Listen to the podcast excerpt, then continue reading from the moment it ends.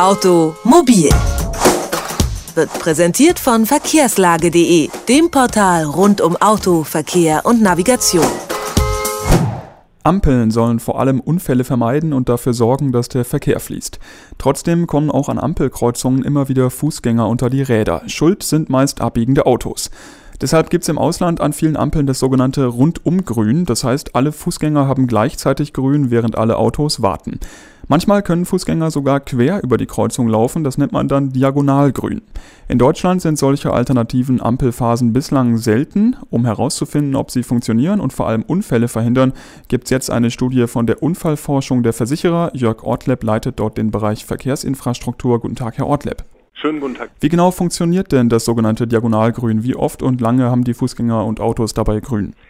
Bei dem Diagonalgrün haben die Fußgänger in der Regel äh, mindestens 10 Sekunden, meistens aber noch wesentlich länger grün, weil äh, wenn ich diagonal über die Straße gehen will, ist es ja in der Regel ein längerer Weg, als wenn ich normal äh, an den Kreuzungsarmen über die Straße gehe. Autos müssen halt in der ganzen Zeit, während die Fußgänger rund um die Kreuzung äh, grün haben oder diagonal queren können, haben die äh, Fahrzeuge in der Zeit äh, rot und bleiben stehen. Und wie hat sich jetzt das Diagonalgrün und Rundumgrün auf den Verkehrsfluss ausgewirkt? Na, dadurch, dass äh, wir längere Grünphasen für die Fußgänger haben, wo alle Fahrzeuge angehalten werden, ähm, bekommen wir durch diese äh, Schaltung längere Wartezeiten auch für die äh, Autofahrer. Das heißt, ich stehe einfach etwas länger vor dem roten Signal, bis alle Fußgänger die Kreuzung gequert haben. Aber dann ja auch längere äh, Grünphasen. Nein, die Grünphasen werden dadurch nicht reduziert, weil sie haben normalerweise, ähm, wenn der eine Verkehr fließt, kann ja in der gleichen Richtung der Fußgänger äh, mit abfließen und dann kommt die Gegenrichtung, die freigegeben wird, mit dem Fußgänger, der äh, auch in der, in, der, äh, in der Querrichtung dann über die Ampel geführt wird. Bei dem Diagonalgrün oder Rundumgrün kommt eine eigene zusätzliche Phase in die Schaltung rein und dadurch verlängert sich die gesamte Umlaufzeit dieser Schaltung. Mhm. Welche Gefahren entstehen durch die langen Wartezeiten da möglicherweise? Durch die äh, Wartezeiten entstehen erstmal keine Gefahren, weil die Autos stehen ja dort. Also es ist äh, keine Gefahrengeschichte. Ähm, es besteht der Nachteil, dass diese äh, Schaltung dann zu einer Überstauung in dem Straßenraum führen könnte.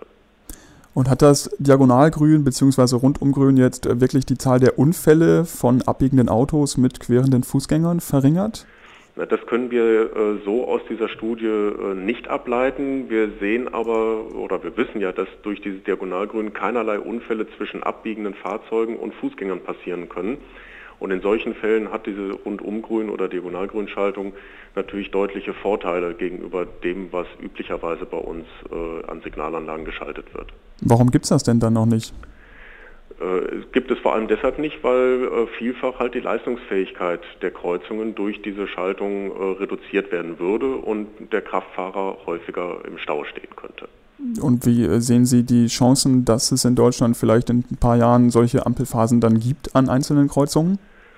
Na, ich äh, hoffe, dass äh, einfach durch den, den Wandel, dass man in den Innenstädten vor allem auch den Fußverkehr äh, wieder etwas mehr fördern möchte, solche Kreuzungen insbesondere dort äh, eingerichtet werden oder solche Schaltungen eingerichtet werden, wo sehr viele Fußgänger ähm, auch diagonal kreuzen, im Rande von Fußgängerzonen oder ähnlichen Bereichen sagt Jörg Ortleb. Er leitet den Bereich Verkehrsinfrastruktur bei der Unfallforschung der Versicherer und hat mit uns über das sogenannte Diagonalgrün gesprochen. Dankeschön. Ja, gerne. Automobil, jede Woche, präsentiert von verkehrslage.de.